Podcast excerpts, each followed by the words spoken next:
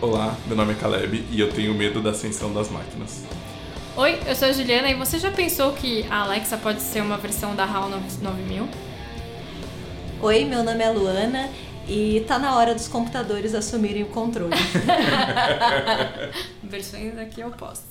E vo- esse é O o, nome nome, do do, livro. livro. Hoje vamos fazer um podcast muito pitoresco. A gente vai falar sobre máquinas maravilhosas na literatura. Ou não, maravilhoso, né? Essa questão da ascensão das máquinas divide opiniões, né? Assim, Caleb, a humanidade não deu certo. não, não, a gente obviamente... tentou e Não. não, não deu, não, rolou. Eu não vou defender a humanidade. não tô aqui pra defender a humanidade, porque, enfim, né? Não tem muito. Mas a ascensão das máquinas me assusta. Muito, Eu vi muito Exterminador do Futuro pra achar que vai dar certo. de fato. Né? Que vai ser de boa, né? Matrix. É, isso. É, ex- exatamente, aí tá vendo Matrix. Porra, eu só fico me imaginando Matrix, a gente teria que comer aquela sopa Horrorosa. horrorosa lá, cheia de proteínas, tudo que você precisa. eu revi esses dias, falando, tá, continua maravilhoso. Mas você Só reviu o primeiro. todos? Não, só o primeiro. O primeiro é, É, porque depois fica meio esquisito, né? Eu gostava dos outros, mas eu gostava mais porque, tipo, sei lá, é, eu queria gostar. Mas eu acho que eu não vi seriamente os outros dois. Acho que eu já vi passando, mas não parei. Mas o primeiro eu vi de novo e é, Não, o primeiro Perfeito. é muito bom. não é muito bom, é perfeito. E é baseado num livro. É, mais ou menos baseado no livro. Livremente. Assim, Inspirado. É, assim, Livremente no, inspirado. No, no Neuromancer do, do, do, do Lee Gibson tem, tem alguns dos personagens na Terra. Tem um cara que é meio o Neo, só que é mais sujo e muito mais complicado. Porque a Matrix, ok, né? Tipo, é um conceito. Sei lá. E pensando na época que tava vivendo isso. Porque o livro do Gibson é de 85, né? Ele já faz mais de 30 e poucos anos e, é, sei lá, foi um dos. Eu sei que eu vou, vai cair um raio na minha cabeça falar isso em podcast. Porque não, eu sei que teve gente que falou disso antes, mas Cyberpunk é um dos, dos pais do Cyberpunk, né? Da ideia de Cyberpunk. Eu sei, teve gente que fez antes, mas o Neuromancer foi o, o livro importante nisso. Vocês tiveram sobretudo? Não tive. Eu Eu tive, tive. só depois de. Só, faz poucos anos, na verdade. É. E não era um sobretudo, sobretudo, assim, não Ah, era. então vocês não curtiram Não. Matrix como A vocês sua, deveriam. a sua, Vocês são a sua posers. totalidade. Eu tive sobretudo, eu era fã da Trinity, então. Aquele óculos. Naquele óculos, aquela Mas eu, postura. eu tinha. Mas você, a sua adole- você tava na, você tava em Salvador nessa época? Não, graças a Deus. Ser- pô, deve ser difícil, deve ser difícil Se você, se você morava em Salvador e era fã de Matrix, conta pra gente É. como é que é usar sobretudo no Nordeste. Olha, cara, nossa. Tá, não. É que eu pensei em roupas de couro, né? Eu tive um amigo que ele era muito headbanger em Salvador. Então ele tava sempre de coturno, Sofrido. de sobretudo. Eu, eu, Cara- é cara muito se triste, cara triste. Será que o corpo se acostuma em algum momento? Ah, a gente Eu se acho que acostuma não. a tudo, É. cara. Ah, não sei, cara. Porra, é calor, né? Eu acho que ele abandonou o estilo justamente pela dificuldade prática. Pensou de que triste assim, mantê-lo. né? Pessoa- alguém desmascarando ele, falando, você não é mais do movimento e tal. Cadê o sobretudo? É, pô, cara. Ó, Bom. mas assim, eu, eu quando tinha computador e tinha aquela tela, protetor de tela do Matrix, eu tive. Com- Conta isso? Pode Caindo, isso? caindo as letrinhas. E, e tem um detalhe, assim, afetivo com a- uns outros Matrix, que é a primeira set que eu comprei do mês foi do Matrix Reloaded. Foi, já, foi mais pra frente já. Depois eu voltei, enfim. Fiquei meio vi- viciado. Então, tipo, eu acho que tem uma relação afetiva, acho que por isso até que eu gostava, assim. E era uma capa linda, assim, sabe? Tipo, com os três, a capa toda preta e, tipo, com as letrinhas, assim. Quando eu vi Matrix, eu morava numa cidade que não tinha cinema. Era muito difícil, você tinha que fazer uma viagem pra ver o cinema, então você tinha que escolher muito bem. Assim, não era, tipo, vou ver qual filme com tá passando. sabedoria. E eu era muito nova, então eu precisava que a minha mãe escolhesse o filme. E aí a minha mãe, ela viu uma entrevista com o Paulo Coelho.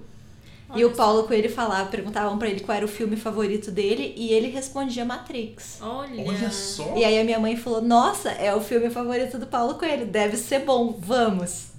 Cara, o Paulo Coelho acertou muito demais, né? E deu, ela odiou o filme, né? Não, óbvio, né? Não Mas eu dúvida. amei, então. Obrigada, Paulo Coelho, se você estiver escutando Então, isso. Um abraço, um abraço, obrigado pela sindicação em 1999. Você Cara, tava que certo. coisa maravilhosa. cara. Muito bom. E faz todo sentido o Paulo Coelho gostar do Matrix. Não, não sei onde essa conversa não, vai não, dar. Não, não, cara, ele é um cara antenado, um cara ligado. Não, no sentido de, tipo, ele é um cara curioso com as coisas do mundo Ah, atual, tá, sabe? Ele é um cara que tá antenado, é isso que eu quero dizer. E, e faz todo sentido.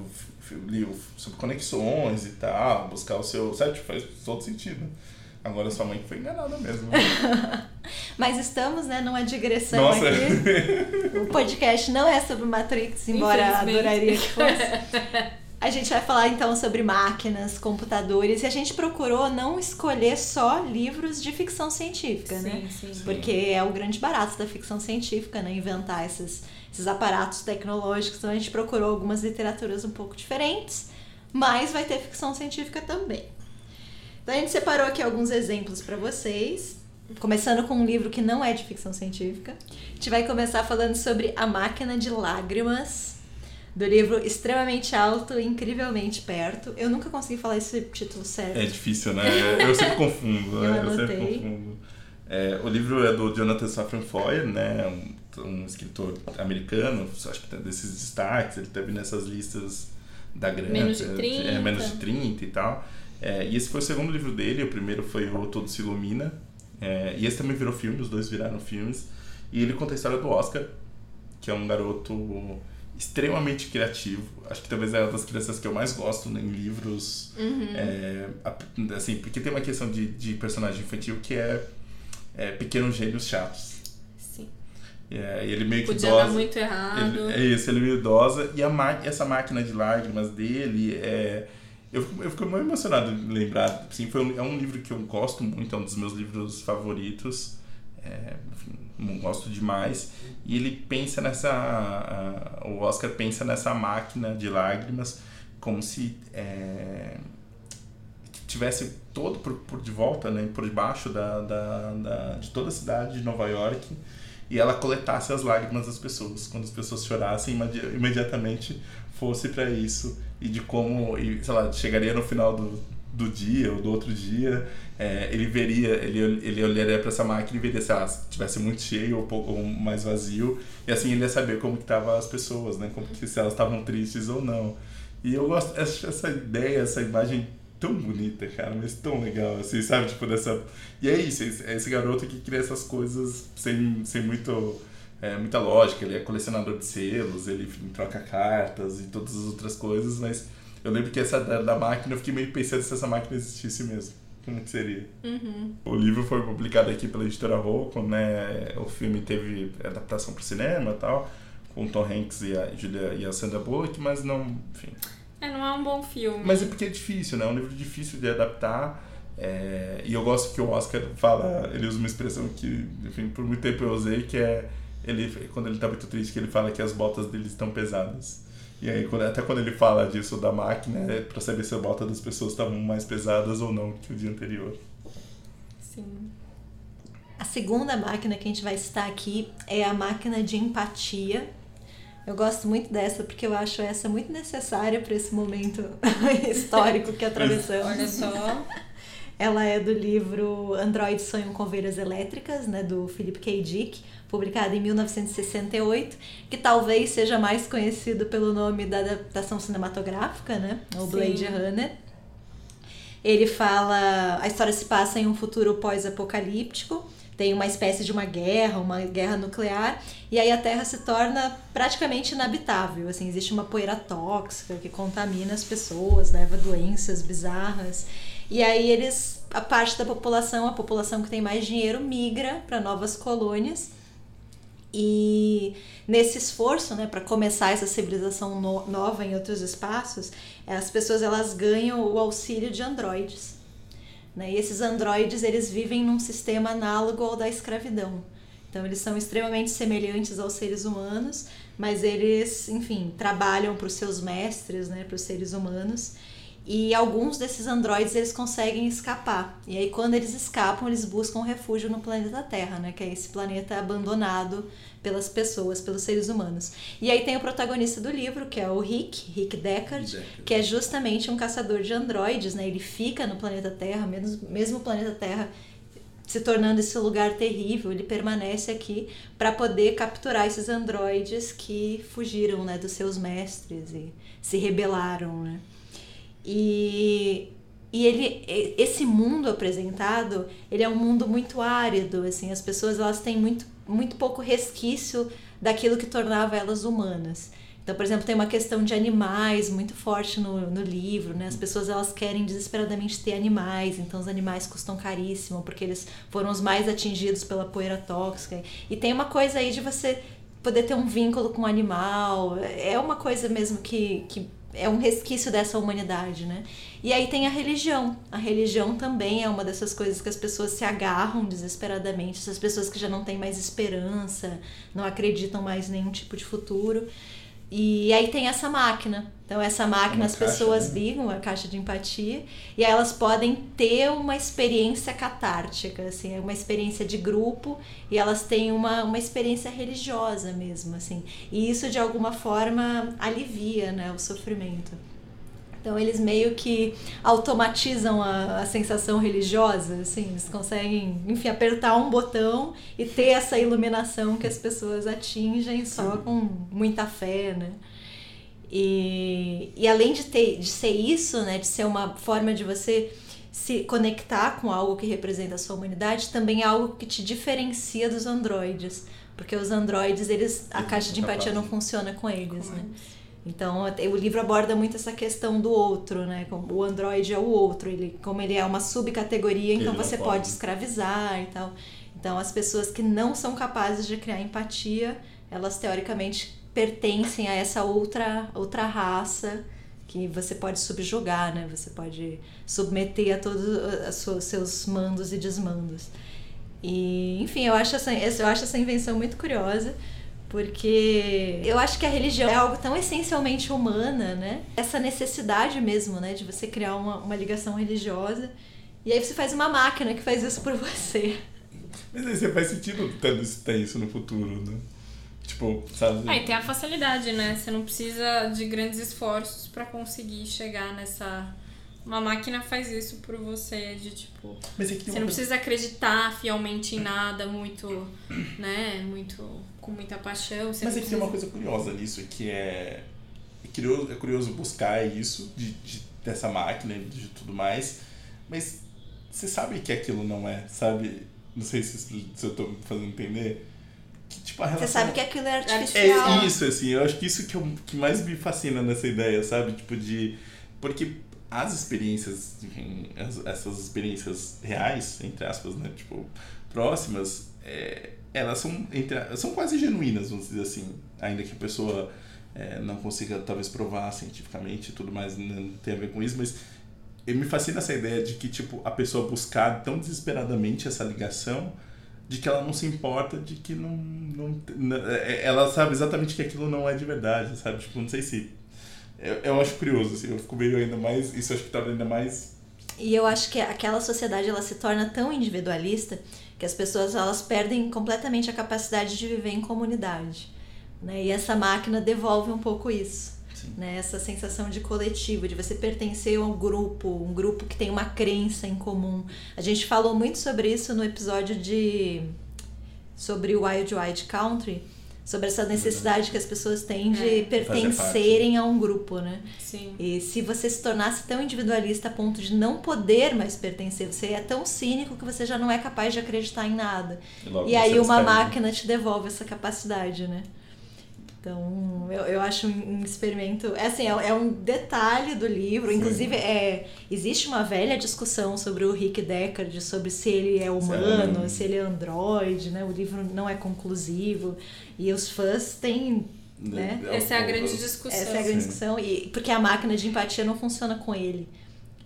Então esse é um dos argumentos, né, para que talvez ele seja. É porque são poucas coisas que diferem mesmo, né? E eu acho que talvez uma das questões do livro é isso, né? O que, que faz isso, o que, que faz você humano ou não, né? Sim. Mas ainda assim ela é um, um elemento secundário na história, né? Mas eu acho bem, bem, bem sacado, assim, bem. É, eu, bem eu tenho certeza que se essa máquina existisse hoje, cara, seria, sei lá, seria um, assim, pensando numa tecnologia, eu sei que eu tô exagerando, tô levando isso pra outra coisa, mas sabe, seria tão comum como o teu celular, saca? Tipo de uso mesmo, assim. Porque a gente tá nessa, numa situação de que a máquina de empatia, apesar da, da, da, das religiões estarem aí, preencher esse espaço, a gente pode também é, enxergar isso, o aumento de algumas religiões, como isso, uma necessidade de você buscar alguma outra coisa. Né? Sim, e imagine se as religiões pudessem otimizar esse processo. Sim, não, é. compensar, né? É, uma pensar, compensada. pensando né? Na praticidade da coisa, porque eu ia falar justamente, mas já tem tantas religiões que já fazem isso.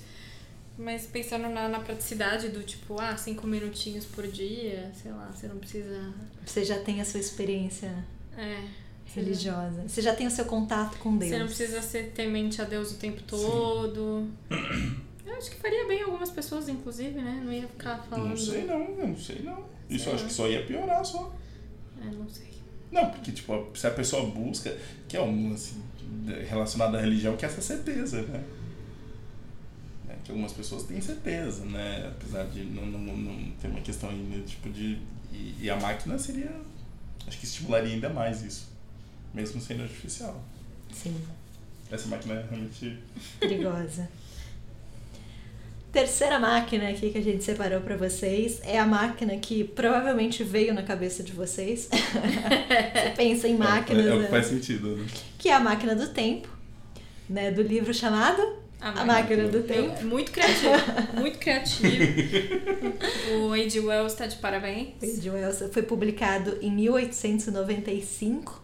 Né, conta a história de um cientista inglês, ele constrói essa máquina que o transporta para o futuro. Agora, eu acho muito curioso, porque assim, ele não, ele não vai para, sei lá, 100 anos no futuro. Ele vai tipo pra 2003. Vai pro futuro pra caralho, assim, ele vai muito pro futuro. Ele vai pro ano 802.701. Já que é pra ir pro Bom, futuro. é bom mesmo, né?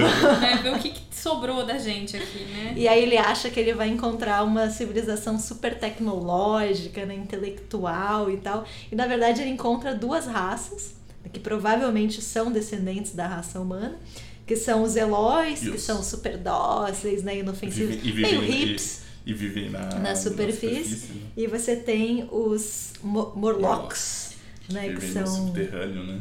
E aí ele vai viajar muito, assim, porque ele vai começar a pensar na divisão de classes da sociedade vitoriana. Lembrando, a, a revolução da, é, in- industrial tinha acontecido muito recentemente, né? Então ele estava vendo uma grande parte da população ser extremamente explorada, as condições de trabalho naquele momento eram péssimas, milhares de horas de trabalho por dia, você não tinha nenhum tipo de cuidado com insalubridade, crianças, mulheres grávidas, enfim, nada disso. Então ele achava que o rancor dessa classe é, operária ia ser tão grande Que ia chegar nos molóis. que, que eles iriam se dividir em raças diferentes, assim. Não ia ter como, não ia ter uma conciliação, né? De jeito nenhum, né? E aí ele cria essa raça que vive no subterrâneo e que, enfim, acho que qualquer coisa que eu fale aqui vai ser spoiler. Mas digamos que a relação entre essas duas raças não é lá muito amigável, né? E acho que a grande sacada é, é ele tanto no futuro, né? Não, não se preocupar meio com uma. Né? Tipo, com uma. Ah, o que vai ser daqui, você falou de 100 anos, né? Tipo, ele tanto que talvez Não, já deu errado. Ele né? chuta o balde. E aí ele constrói nessa máquina e, e isso é considerado uma grande inovação, assim. Porque você já tinha histórias com viagem no tempo, mas até então essas histórias elas eram explicadas através de um sonho, de uma alucinação, e ele constrói um dispositivo, né, mecânico, artificial que é capaz de transportar o homem. E ele não se preocupa muito em explicar o funcionamento dessa máquina, ele dá lá uma rápida explicação no início do livro, mas é super ao passando, assim, tipo, o foco do livro não é esse. Sim. Ele quer realmente discutir sobre essas classes distintas, mas vai ser um tema que vai ser muito Sim. retrabalhado Ele depois. abriu né? porteira e aí você tem desde Feitiço do Tempo. De Volta Grande pro filme. Futuro. Grande Grande, filme. filme, grande filme. Mas, né, é uma, uma temática. Nossa, e eu Explorada. reli, eu já tinha lido esse livro quando eu era mais nova e eu reli há pouco tempo. Nossa, e ele, ele funciona muito bem ainda, assim, ele é um livro muito curtinho, Uhum. você lê ele numa sentada, assim, e você fica mó tenso, assim, é um livro bom de ler. Esse eu não, esse eu não Nossa, e assim, é um livro que ele está narrando a história. Então você sabe que ele sobreviveu, porque afinal de Sim. contas. E mesmo assim você fica muito tenso em Tipo, alguns meu Deus, vai momentos. dar merda, Ai, né? Sabe, é, eu achei muito, muito impressionante. Legal. assim. E é um dos primeiros livros dele, né? Depois ele ia escrever Guerra dos Mundos, vários outros, O Homem Invisível. Eu morro, eu morro de medo daquele. Eu tenho curiosidade, mas eu, eu tenho medo de ler o livro dele, que por conta do, do filme, né, daquele da ilha do Dr. Morro, as criações, as misturas das raças, eu lembro que eu vi o filme e eu fiquei tipo, não, nossa, eu fiquei perturbadaço assim. E aí quando eu descobri que era o livro dele, eu falei assim, eu não sei se eu eu, se eu quero chegar nesse ponto. Quero chegar nesse ponto. Cara criativo. E ele era um, um escritor muito interessante, porque ele gostava muito de ciência. Então ele lia muito, ele ia em palestras, e aí ele né, ficcionalizava em cima dessas coisas. Mas é um livro bem interessante, teve várias adaptações para o cinema. Teve é. uma até, acho que de uns 10 anos atrás, talvez. O Guy Pearce. Sim. Uhum. Acho que essa é a única que eu vi. Dá uma modificadinha na história, não é, é assim? Eu acho que eu vi uma mais antiga. E aí depois. Eu acho que. Ah, não, mentira. O que vai sair um novo. Esse ano é o Homem Invisível. Vai ter uma nova adaptação é, mas teve, pro cinema. Teve, teve faz pouco tempo, né? Não, então, mas é a 35 vez. Mas acho que do Máquina do Tempo não. É do, do Invisível que tô confundindo. Mas são, são temas que. Não, são... esse ano vai ter o Homem Invisível. Né? É, não, então, isso que eu tô falando, é que eu me confundi. Mas já teve várias adaptações mesmo, assim, de série, de de cinema.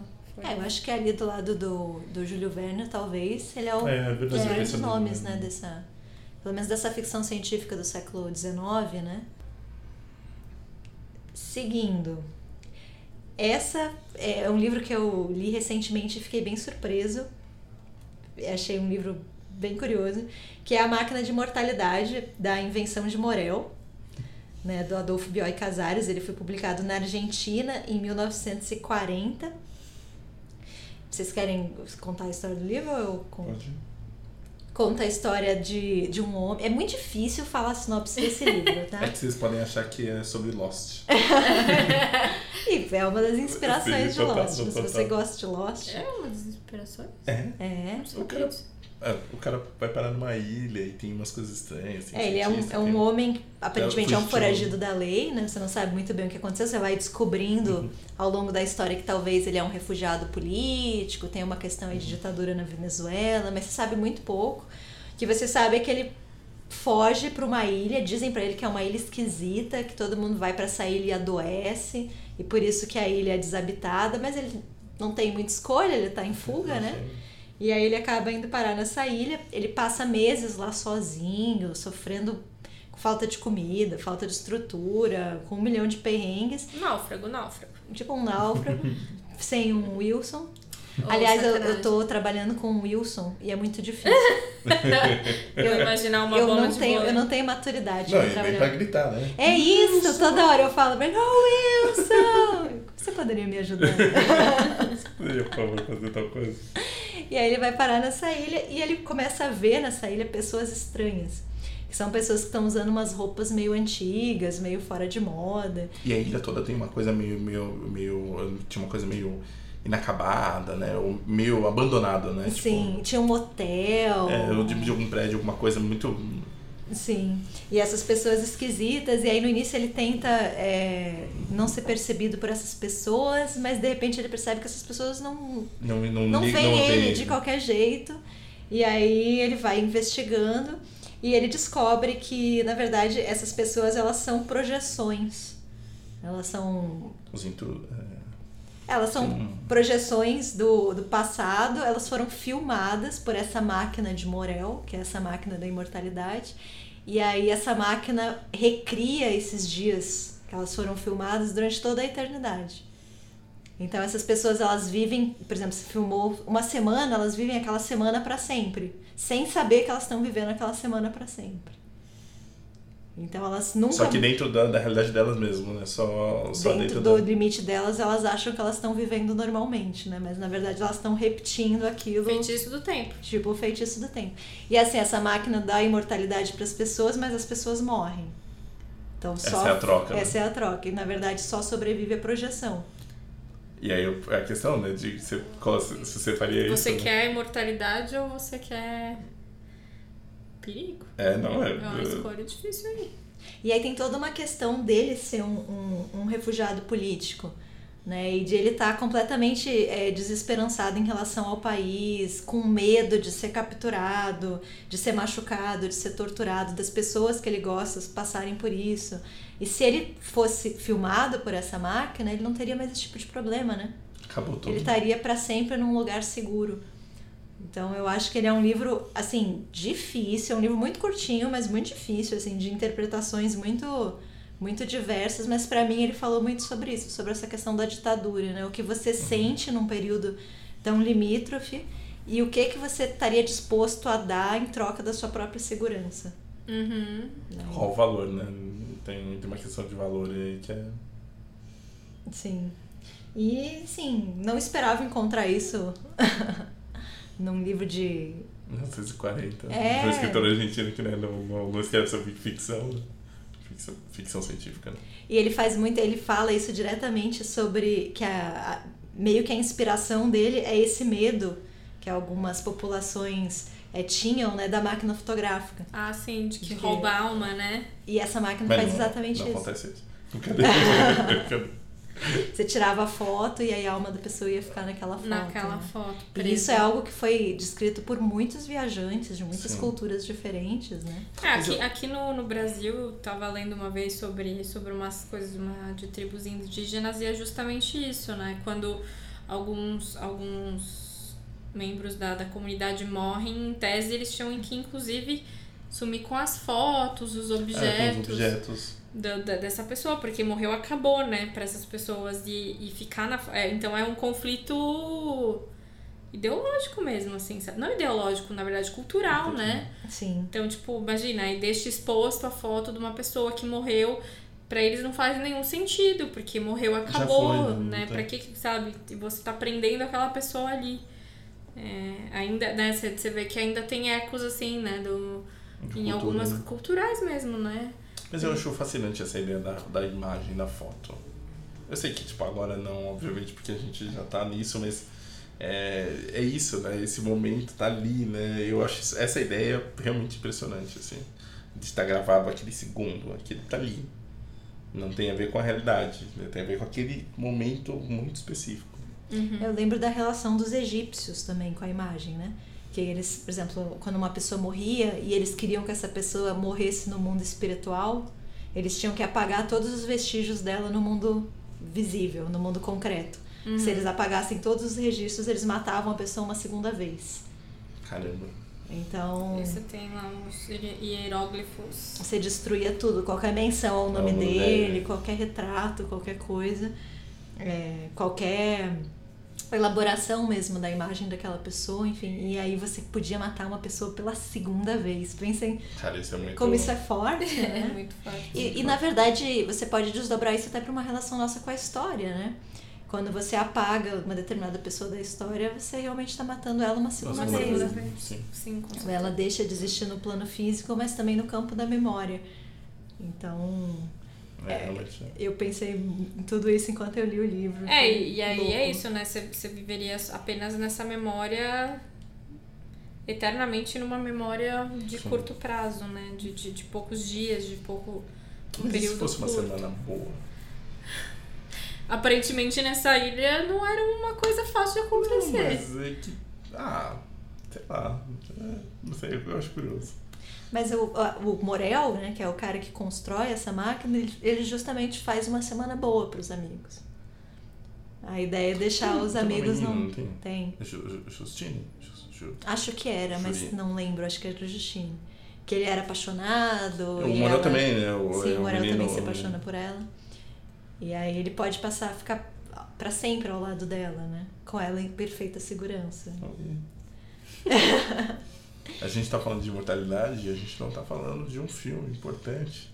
Ghost, mentira, não sei. Highlander. O Highlander. conhecimento era passado a cada um através cortando a cabeça deles, ele é, absorvia todo o conhecimento.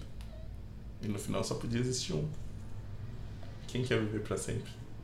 Tradução livre dizia. da música do, do, do. Queen. Fica aí a dica cultural também pra vocês. Que horror. Eu gosto dessa música.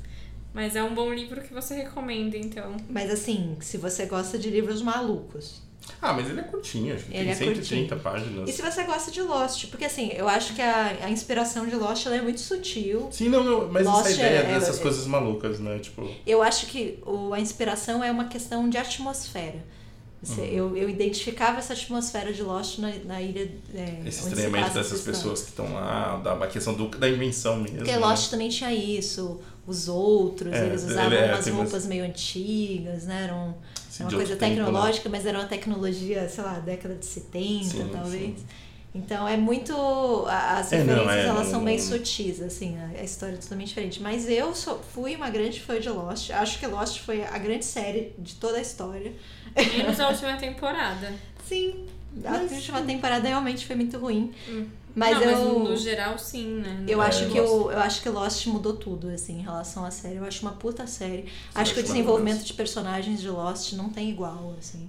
A gente, É a gente assistiu a última. A gente nunca tinha assistido a última temporada de Lost, a gente assistiu tem o quê? Dois anos? Menos. Menos? E eu nunca fiquei tão irritada na minha vida. Sim. Porque a série era muito, muito boa, assim, e, e até que eu já não lembrava de muita coisa, o Caleb teve que me lembrar, porque eu sou uma pessoa que esquece muito fácil. É, mas assim, é, É que a série foi a espetacular. série, assim, tinha coisas muito boas, você vê o que, o que fizeram com o final. O Assim, que fizeram. E bons personagens, assim. Muito! Você gostava de todos os personagens, porque todos eles tinham uma história, Não, e os conflitos, camadas, assim, a, ah, aqui a Dharma, iniciativa Dharma, e você fala, os mistérios, né? Era tudo muito legal. assim. E, eram, e, e mesmo quando apareceram novos também, né? As- alguns não continuaram, mas sei lá, tipo, são. É, é, sei lá, o Ben, você tipo, pega exemplo o Ben, cara, tipo. O Ben é- era incrível, o Ben era meu incrível, favorito. Cara, assim, sabe, tipo, é, ele mudava o tempo todo, assim, sabe? Tipo, é um, enfim, é, realmente foi minha série também. Foi uma série incrível, né? Mas é isso, é muito fácil você também criar um milhão de mistérios sem precisar solucionar Sem nenhum precisar solucionar, deles. né? E aí dá a justificativa de que a série é como a vida. É, Nem tudo é, tem explicado no final. é. Pior explicação. Mas eu reassisti Lost há pouco tempo e ela tá direitinha ainda. é, assim. continua muito boa, né? Dá pra assistir tranquilo, mas saiba isso. Que A final... última temporada né, Mas é, é- e eu participei de Lost enquanto Lost estava sendo exibido. é. foi intenso, né? E foi a minha primeira série, então assim, de você acompanhar fórum, É. fazer teoria. Eu vi o podcast, tinha um cara que fazia um podcast que eu gostava muito, que era Lost in Lost. Lost in no Lost. começo dos podcasts ainda. Sim, era tudo Era novo, muito- né? Não, e assim, tipo, era essa ideia das teorias, né? Sei lá, hoje a gente vive num- mais Não, conectado. e aí saiu o episódio lá nos Estados Unidos, que aí acho que só era exibido aqui na, na outra semana, né? Porque tinha o tempo de tradução, Sim. de legendagem e tal. E, e os caras, tipo, sei lá, saía Madrugada. na, na, na, na Uhum. madrugada já saiu o episódio do podcast dele já discutindo umas Não, coisas. e as legendas, As né? legendas. Eles É, legendavam, assim, duas Muito horas rápido, depois né? Inclusive, conseguia ver o eu queria episódio. deixar minha homenagem aos, ao Insubs, Nossa que eram grandes, cara. grandes legendadores de Lost. Que E a legenda deles era melhor que a oficial, viu? Era, era boa. Porque cara? eles eram muito fãs, É, eles, eles pegavam o detalhe ali. Era né? muito bom E aí eles acabaram esse ano, né? Você viu que eles encerraram as atividades Mó do triste, Insubs esse ano. 2020 veio pra. Fizeram uma legenda de muita coisa que a gente assistiu, coisa. inclusive de Lost. Fica aqui a nossa homenagem. E eu adorava um site também que se chamava Porra Lost. Era ótimo, porque eles faziam os memes do, do episódio. Eram incríveis, incríveis. meme de Lost. Eu tenho saudades muito- desse site. Eu assistia e ia correndo ver os memes. Era muito bom. Mas era isso, né? É, Parece meio nostálgico, mas é que era um tipo de momento de envolvimento que hoje você tem muito mais informação, né? Muito mais acesso às coisas. Tem Sim. essa coisa do streaming de liberar tudo. É, É, a né? própria HBO agora, agora, assim que solta uma série, já tem o podcast da É, série. O do ótimo foi assim, né? É, o aquele- o, Cherno, o Chernobyl, a, aquele. O que o. Ai meu Deus.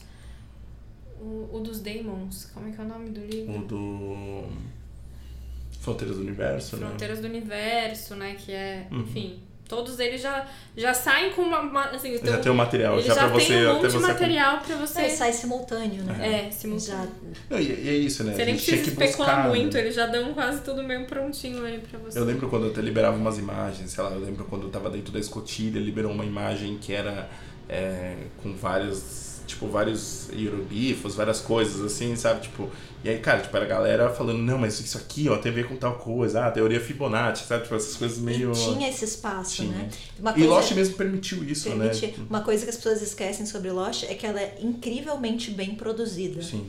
Assim, a questão, a construção dos cenários, os figurinos, E a pens- luz, o muito bem som. pensado, né? Eu tive, na época que Lost estava, acho que talvez na quinta temporada, eu fazia faculdade de cinema, Luana jovem, e a gente analisava os episódios nas aulas de cinema. Assim, a gente analisava o desenho de som, e era, e era assim, tudo muito bem construído. Todas essas teorias de fãs, elas tinham fundamento, porque eles deixavam. Deixavam esses- essas pistas, né? Então, era assim, assistir Lost enquanto Lost estava sendo exibida foi uma experiência Foi realmente. que eu nunca mais tive igual, assim. É, pra, pra mim, acho que também foi um negócio. É, não, não tem, né? As pessoas falam, ah, no Game of Thrones veio pra substituir. Não veio.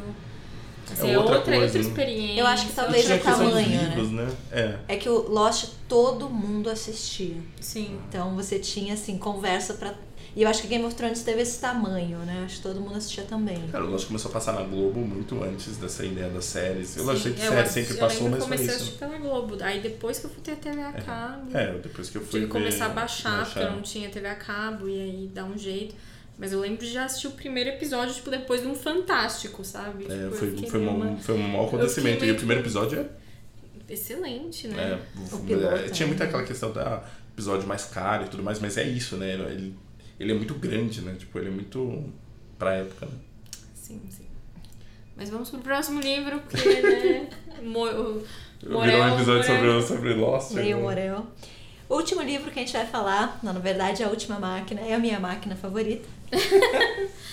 que é O Pensador Profundo, do Guia do Mochileiro das Galáxias, escrito pelo Douglas Adams, já citado neste Sim, podcast, sim, mas a sim. gente vai citar de novo, porque dane-se. É, esse, esse não tem problema, dá pra. Ele foi publicado em 79, né? Era uma série de rádio, depois virou uma série de livros. A trilogia de cinco livros, né? Do Douglas Adams. O livro, acho que a gente já falou isso, né? Mas o livro conta a história do Arthur Dente, que é um inglês pacato, Mais, muito inglês, comum impossível, né? Tipo. que tem um amigo chamado Ford, que ele nem desconfia que é um alienígena disfarçado. E um dia o planeta Terra é destruído para dar é, espaço, né? É Para uma uma estrada. via.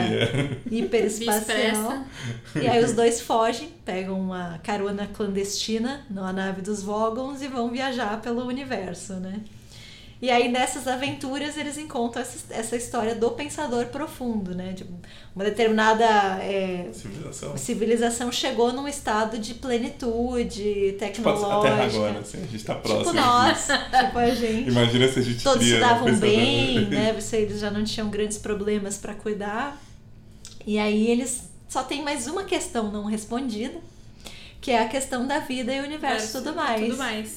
Eles precisam, Só eles essa- só têm essa dúvida existencial e aí eles constroem um computador, que é o pensador profundo, para responder a dúvida da vida do universo e tudo mais. E eu, eu achei engraçado que a, a construção do computador demora muito, né? Assim, né? Tipo, E o processamento, processamento. né? É É isso, processar, desculpa, então, ah, eu vou desculpa, demorar é. tanto tempo. Eu não, Não, lembro desculpa, quantos é o- anos, mas isso, era desculpa, tipo é 10 isso. mil anos. Isso, na verdade é coisa o assim. processamento, né? A construção, mas é isso. Depois da pergunta, ah, eu vou demorar tanto Tempo tempo responder. responder. Ele ainda fala assim: essa é difícil. essa eu vou demorar um pouco. Só uma coisa, eu fiquei. Eu sei que eu vou fazer uma relação ridícula agora, mas quando fala desse tempo, e eu só imagino né, que realmente essa civilização no futuro ela, ela consegue, eu penso, sei lá, tipo, nos governos do PSDB em São Paulo que não conseguem limpar o Rio Tietê, sabe? Fazer um planejamento de 20, 25 anos, assim, sabe? Tipo. Nem fazer eu o metrô ele sabe. né? então, vezes eu me achei. Eu, eu realmente lembro de ter lido isso e falado, porra, mas os caras não conseguem fazer 20 anos de planejamento pra limpar o rio. Falar, ó, deixa eu fazer isso em 20, 25 anos e todo mundo vai seguir. Sendo que só o PS- PSDB que, que governou São Paulo, sei lá, enquanto eu me lembro. Desculpa. Lu. Mas sim, era um, era um bom planejamento. Era bom, né? Tipo, não é difícil, mas é isso. É que eu, fico- a minha questão era do comprometimento de toda essa civilização em esperar, sabe? De, do Que tipo. aí tem o, grande dia da revelação, né? Que Eles é... colocam roupas luxuosas, e se reúne uma grande multidão. E aí eu, eu, quando eu li a primeira vez, faz muito tempo que eu li a primeira vez, na verdade, mas eu sempre imaginei que eles fossem enrolar, sabe? Fazer um. Nossa. Sei lá, o computador ia pifar bem na hora, qualquer coisa do Isso tipo. não ia- Alguém não ia ia chutar mesmo. a tomada, sabe? E na verdade ele dá a resposta, né? Mas eu gosto que ele é uma máquina extremamente pragmática. Muito Tipo, precisa. Cê me- Vocês me perguntaram isso, então aqui tá a É, é a resposta. resposta é essa daqui, né? Tem certeza é isso? É isso. Vamos lá. E aí, quando ele dá a resposta que a gente não vai contar aqui, pela pequeníssima possibilidade de você não saber qual é, porque É um Pode número, é, é, já é é uma algo que foi já- é. incorporado à cultura pop, né? Mas quando eles dão a resposta, o povo ainda fala: tem certeza? Sim, eu inclusive recalculei, não tenho É, absoluto. é isso mesmo, tá certo. E a resposta é obviamente insatisfatória. É o pragmatismo. É, é o pragmatismo levado às últimas consequências. Mas é que eu, eu- cara, e é muito Essa é a diferença entre humanos e máquinas. né? Não tem subje- subjetividade ali na resposta, não tem enrolação. Mas eu, quando eu li o livro, eu fiquei. Pô, eu achei que ia ter a resposta. Mas tem a resposta. Você que não sabe usar ela, tudo Caleb. bem, tudo bem. Eu É outra história, é outra história aí. Fica, fica. Mas eu acho que é, a gente tem que fazer umas menções honrosas aí às máquinas. Não vou fazer menção rosa máquina nenhuma. Ah, ah, ah, vocês estão falando que é tão incrível que falta a HAL 9000. Vocês não têm medo da HAL 9000? Eu tenho. Do 2001, 2001, Odisseia no Espaço. Espaço. Eu tenho. Que também é uma Mas vocês não torciam por ele? Eu não, não. Não? Como, como... Eu tô, eu, tô, eu tô em dúvida agora, eu tô em dúvida. Mas ele era, o mais, ele era o mais humano naquela máquina. Os Na- outros. No, no, no, no- na nave, Na nave, diz? desculpe, na nave. Os Os outros. outros eram bem esquisitos. É, eles, eles que eram cruéis. e Eu Será gostava. que eu tava vendo o filme errado? Eu sempre durmo nesse filme, eu nunca assisti ele inteiro. Não, acho que você pode ter visto ele. Mas é que, é que a ideia, a ideia, a ideia da, da revolução das máquinas é um troço que, que, que também tem várias. Acho que ela é a primeira grande revolução das máquinas, né? A HAL 9000. Não, mas, mas, mas como assim? As Não, máquinas vão sempre se vingar da gente. não então, mas, Mas ela a foi temporalmente. Não, não, eu não tenho dúvida disso. E aí tô- cri- criou-se essa coisa do no imaginário dessas da revolta das máquinas, que aí você tem uma série de outras, inclusive de filme lá do que a gente tava falando um dia desses, o Exterminador do Futuro, Sim. Que tem uma linha do tempo que ninguém consegue entender. Mas que é legal do É mesmo jeito. Sabe? Enfim, essa coisa da revolução das máquinas, assim, eu acho uma, um, um- é uma possibilidade cada vez mais próxima e cada vez mais assustadora. Olha aí, vocês botando a Alexa em casa. Alexa é um troço que me, me bota medo aí. Explica o porquê da Alexa. A Alexa é a, é a assistente pessoal do da Amazon? É? Eu não sei. É da Amazon, da Google, sei lá. É de uma dessas marcas aí. Fica aí o questionamento. Vocês não conversam com a voz do Google? Jamais. Eu converso, eu sempre falo, boa noite. É, Ah, onde você mora? Vocês nunca fizeram isso? Não. E aí ela dá umas respostas do tipo, meu Deus, eu tô presa no celular. Brincadeira, eu gosto de morar aqui. eu só gosto que a, a minha chefe tenha. É mesmo? é. Sério que vocês nunca fizeram isso? Não, só a Siri que eu já vi ela fazendo beatbox. tipo, Siri, faz um beatbox. Aí ela faz o É beatbox. o assiste da Amazon. É, isso mesmo. Eu já perguntei se ela acredita em Deus. Aí ela fala que conhece os seus criadores e na verdade eles são engenheiros. Essa pergunta deve acontecer muito pra ela. mas- Façam isso, façam perguntas absurdas pro Google e vocês vão ter ótimas respostas. Mas aí que tá, e aí ele vai ficar, mas essa pessoa só me faz pergunta besta e eu vou. Mas eu sou simpática dela. com ela. Tá, a gente bate papo. Tá, você é Então, quando, simpática. quando eles assumirem o poder, ela vai lembrar disso. É, porque. Que você tipo, foi simpática e é empática com ela. Eu lembro, da- eu lembro daquele vídeo lá do, da galera, Eu galera ela batendo no robô. É, Batendo exato. no robozinho. De sabe? bota aquele que tá andando, aí eles botam uma casca de banana e ele escorrega e as pessoas. Isso ah, não, ah, não, ah, não. ah. Nossa, recomendamos quando- fazer. quando vai- vai- Nossa. Vão ser os primeiros Vão na, ser os na linha, na linha de fuzilamento. Eu, eu, eu respeito a minha, minha máquina aqui, só. E o Google fala com vocês do nada? Fala, isso, é, Isso um é muito legal. Isso é muito assustador. Eu, eu outra, sexta-feira eu peguei um Uber, aí eu falei, bom dia, Uber, bom dia. E ela respondeu, bom dia, flor do dia. Era o seu ou o da Edu? o meu, eu até printei. Nossa, Bom dia, flor do dia. Ela é simpática, tá vendo? Não precisa ter medo dela. Maravilhoso. Não, eu, eu tenho um pouco de medo, sim. É, toda vez que eu não, de vez em quando eu tô mexendo no celular, aí fala, não entendi o que você disse. Eu falei, mas eu não tô conversando com você. Mas, Ju, de, de verdade, você acha que pode piorar do jeito que tá o mundo? Eu não sei. Qual o seu, qual o seu medo com relação às máquinas? Elas podem matar todo mundo, é muito Mas a fácil. gente também pode se matar uns aos É, outros. justo. Mas a gente é meio burro. Acho que a, a gente tem menos capacidade de conseguir isso com sucesso. Eu acho que a gente é bem bom nisso. Não, a eu- gente mas tem eu acho. conseguido. Mas é que tá, essa- as máquinas são mais pragmáticas e eficientes. Mas elas vão conseguir criar parâmetros mais. É, eu tô em dúvida. Eu tô, em eu tô no meio de vocês Não dois. tem, não, tem, não tem um cinza, entendeu? Ele, ele fala, vai que um dia sem querer eu joguei meu celular no chão. Ele, ele caiu, entendeu? Aí ela vai falar, ela é uma pessoa má, entendeu? E aí eles podem me matar por, uma, por um simples. Por um simples Seu celular- acidente. esse Meu celular- celular é todo celular é cagado, porque ele caiu de quina. E- Eu lembro. Exato, e aí eu não foi por querer. Eu tava só com Fala sono e ele pra caiu ela, de quina. Fala isso pra ela. Não Eu foi gosto porque. de você, celular. Eu gosto de você. Eu tenho uma relação curiosa. Eu realmente eu tenho um pouco de medo. Eu tenho bastante medo da revolução das máquinas. A Hal, a Hal, aqueles olhos vermelhos me assustam. É, naqueles olhos vermelhos são muito Aquela assustadores. piscadinha assim vermelha. Mas eu acho que ela tinha que ter conseguido matar todo mundo. Aquele povo era muito Podia- escroto, é. eles mereciam e eu tava torcendo por ele e infelizmente Não deu certo. ele é assassinado.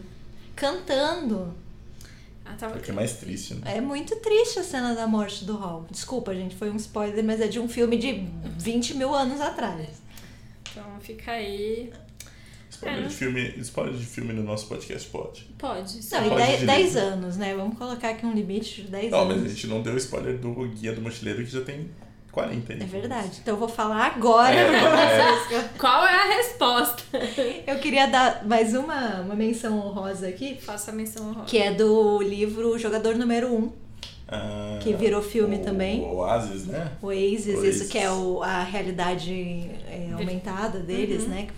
Eles criam um dispositivo lá de realidade aumentada que você consegue se inserir no universo do jogo, que é algo que está cada vez mais próximo de nós. Sim. Acho que isso é Tá algo comum, né? perfeitamente Tipo, factível. sim. E aí as pessoas, o mundo é tão terrível, né? Sempre parte dessa ideia, né? De que o mundo já tá tão destruído que é um Vai ótimo escapismo, então as pessoas ficam tanto tempo jogando que elas esquecem de comer, de se alimentar e acabam morrendo de fome enquanto jogam. Enquanto jogam. A gente já viu bastante notícia aí de jovens que fazem isso, né? Sim. Morre de trombose porque ficou muito tempo sentado. E olha só uma coisa, como a Luana é claramente a pessoa mais antenada com a tecnologia, ela fala realidade aumentada e eu duas vezes quase falei realidade virtual. Isso é óbvio, né? Já tá além, tipo, já não passou. é mais realidade virtual, é É. aumentada, Caleb. Nossa última menção rosa, então eu vou falar de um livro rapidinho que é o, é o Espuma dos Dias, do Boris Vian, que é um francês. O livro foi lançado em 1947. É, ele tem essa pegada surrealista, né? A principal coisa não é exatamente as máquinas, mas as máquinas são coisas bem presentes né, na, na, na narrativa. É, o Colin, e ele é um cara, um homem rico, né, cheio de posses, Super criativo. super criativo. Ele tem um empregado também que é o Nicolás, também que ajuda ele nessa, nessa a criar geringonças. O Nicolai é meio cozinheiro também. né? É, ele é cozinheiro. Só que. É... E aí eles criam, assim, máquinas dessas que não fazem nenhum sentido, né? Tipo, é um piano que quando você toca sai o coquetel, Conforme você. conforme você vai tocando. É, máquinas que em tese vão ajudar a lavar louça, mas são umas coisas meio estranhas, sabe? E, enfim. E aí o... são duas partes do livro, nessa primeira parte muito feliz, é a hora que o Colin encontra a Chloe. A Chloe, é, eles se apaixonam, se casam. E já já na segunda parte, a Chloe ela pega uma doença estranha no, no, no, no pulmão e vai meio que nessa derrocada do, do, do Colin tentando salvar ela das diversas formas. E uma das formas é tentando criar alguma máquina que faça com que ela seja curada. Então tem essa brincadeira, né, do, do, do autor, meio de que até que ponto as máquinas podem ir para ajudar a gente, até que ponto elas são úteis de verdade, né? Nessa primeira parte que eles fazem essas máquinas totalmente sem sentido. Então é uma recomendação. É um livro que saiu pela Kozak Naif. Então é um pouco difícil de achar, mas se vocês acharem, fica a recomendação. É, mas acho que é isso. Então acho que é isso, né? Deus de máquinas. É, Sejam gentis com seus celulares. É, por favor. Sim. E com outras máquinas, não chutem elas. Não chute sua geladeira. Nem seu computador, por É. mais que ele trave, como o nosso aqui tá travando um pouco. A gente tá sobrevivendo às máquinas, mas não estamos falando mal delas. Calma aí, Marta. tudo Enquanto a revolução não chega, vamos ficar com os nossos quadros fixos, né? Vamos sim. Começando com a parte boa da vida, as nossas indicações no quadro. Mais, uma, página. Ju, começa aí. Então tá, eu vou começar falando de um filme que a gente assistiu, eu, Caleb, acho que a Lu também viu, é, que é o Adoráveis Mulheres, é, ou Mulherzinhas, né? Ou Little Women. Ou Little Women. É, que- Ou Petit. Pode ser. É que é um filme que não tem outra forma de falar que não, senão maravilhoso, né? É, ele é baseado num livro da Louisa May Alcott, né, que chama Little Women, é, que agora tem bastante versão para você para você ler, né? Eu tinha lido a primeira parte, né? O livro é dividido em duas partes. É, há uns três anos, dois anos, a gente leu esse livro pro Leia Mulheres e eu só encontrei a primeira parte. Então o, li, o filme me deu uns spoilers aí da história, mas é uma história, assim, a história das irmãs, né? Essas quatro irmãs Marte com, com a família, assim, é deliciosa. A, as atrizes estão muito bem.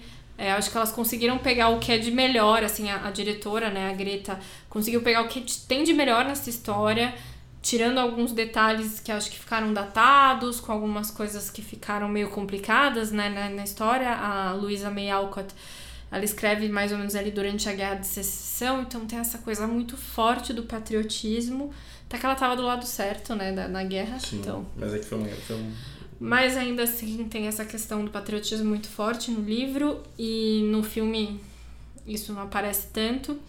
Então, é- eu não sei, assim, eu fiquei muito triste que ela não entrou como melhor diretora para indicação do Oscar, porque era muito merecido. Ela tá concorrendo ao, ao- ao de roteiro Adaptado, adaptado, né? Filme, e, né? e filme também. Melhor filme, melhor Não, é roteiro que acho, acho que adaptado. do roteiro ela conseguiu fazer meio É. essa ideia da meta, meta, meta linguagem, né? Que é a menina passando pelo processo e o, o livro, o filme vai e volta, né? Eu Tem acho- ali uma questão sobre o que é real, o que é ficção. Sim, sim, né? A sim. personagem visual tá escrevendo um livro, esse Sim. livro é sobre ela e É, talvez não seja. Exatamente. Eu Exato. achei isso muito Mas legal. os diálogos são ótimos. Eu acho a interação entre as atrizes excepcional. É muito assim. bom. Eu bom. compro muito as ideias de que elas são irmãs. Não, e de todos os problemas e as questões e a dinâmica entre elas, né? É muito. A Jo Marsh, é, que é a George, é, Nunca, sa- nunca saberemos. É. Saoirse. Ela tá muito bem como John March, assim. é, ela tá concorrendo a melhor atriz. Acho que é uma das Acho que é a única que tá concorrendo. Acho que a mãe também tá, não A- tá? Não, A- acho a que a, Lara tá Dern tá correndo como História do História Casamento. do Casamento, Ah, é verdade. como atriz coadjuvante. Poderia também estar como é atriz É, coadjuvante. que eu acho que é um dos Pelo que eu mais gostei, assim, é muito. E E, tem alguns momentos incríveis, assim. e assim, tem uma. Pra quem gosta de livro, tem uma cena que é eles fazendo um livro que assim. Eu Não, ficava. É, é, Ah, book porn, quase. É, assim. exato. É muito bonito, assim. É. Tem, e tem todo um significado ali, é bem bonito. Mas, enfim, é um, é um filme que eu quero assistir outras vezes. Eu quero tentar ler o livro de novo, né? A primeira parte e partir pra segunda Nossa, eu fiquei parte. morrendo de vontade de ler. Eu também. Eu saí da Você sessão. sai muito eu, maravilhado. não, eu saí da sessão e peguei e comecei a ver o livro lá na casa da Juliana. E eu vi muitas pessoas criticando o fim. Se você tá criticando o fim, você não entendeu. Porra, né? Qual, qual Eu a não questão, posso falar né? aqui pra não dar spoiler, mas assim, Sério, né? realmente Tipo, as ah. pessoas não estão entendendo o final. Ok. Cara, eu gostei demais também. Bom, então Nossa, é isso a é nossa recomendação. Eu vou indicar mais uma série da, da Amazon. Como eu Amazon falei no, nós, no por favor. podcast, por favor, né? Podcast passado eu cheguei a citar, né? Que eu tô no momento muito Amazon Prime aqui. E eu assisti uma série que ela é tão maravilhosa. Ela é, assim, desde já uma das minhas séries favoritas da vida. Que se chama A Maravilhosa Senhora Maisel. Ah, É muito boa.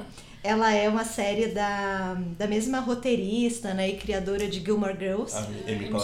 Então, se você gosta de Gilmore Girls, grandes chances aí de você gostar. Fala sobre a Midge, né, a Miriam Maisel, que ela tem uma vida perfeita, a história se passa na década de 50, uma família judaica de classe média alta, e ela tem tudo assim muito organizado na vida dela, um casamento perfeito, e aí de repente o marido abandona ela.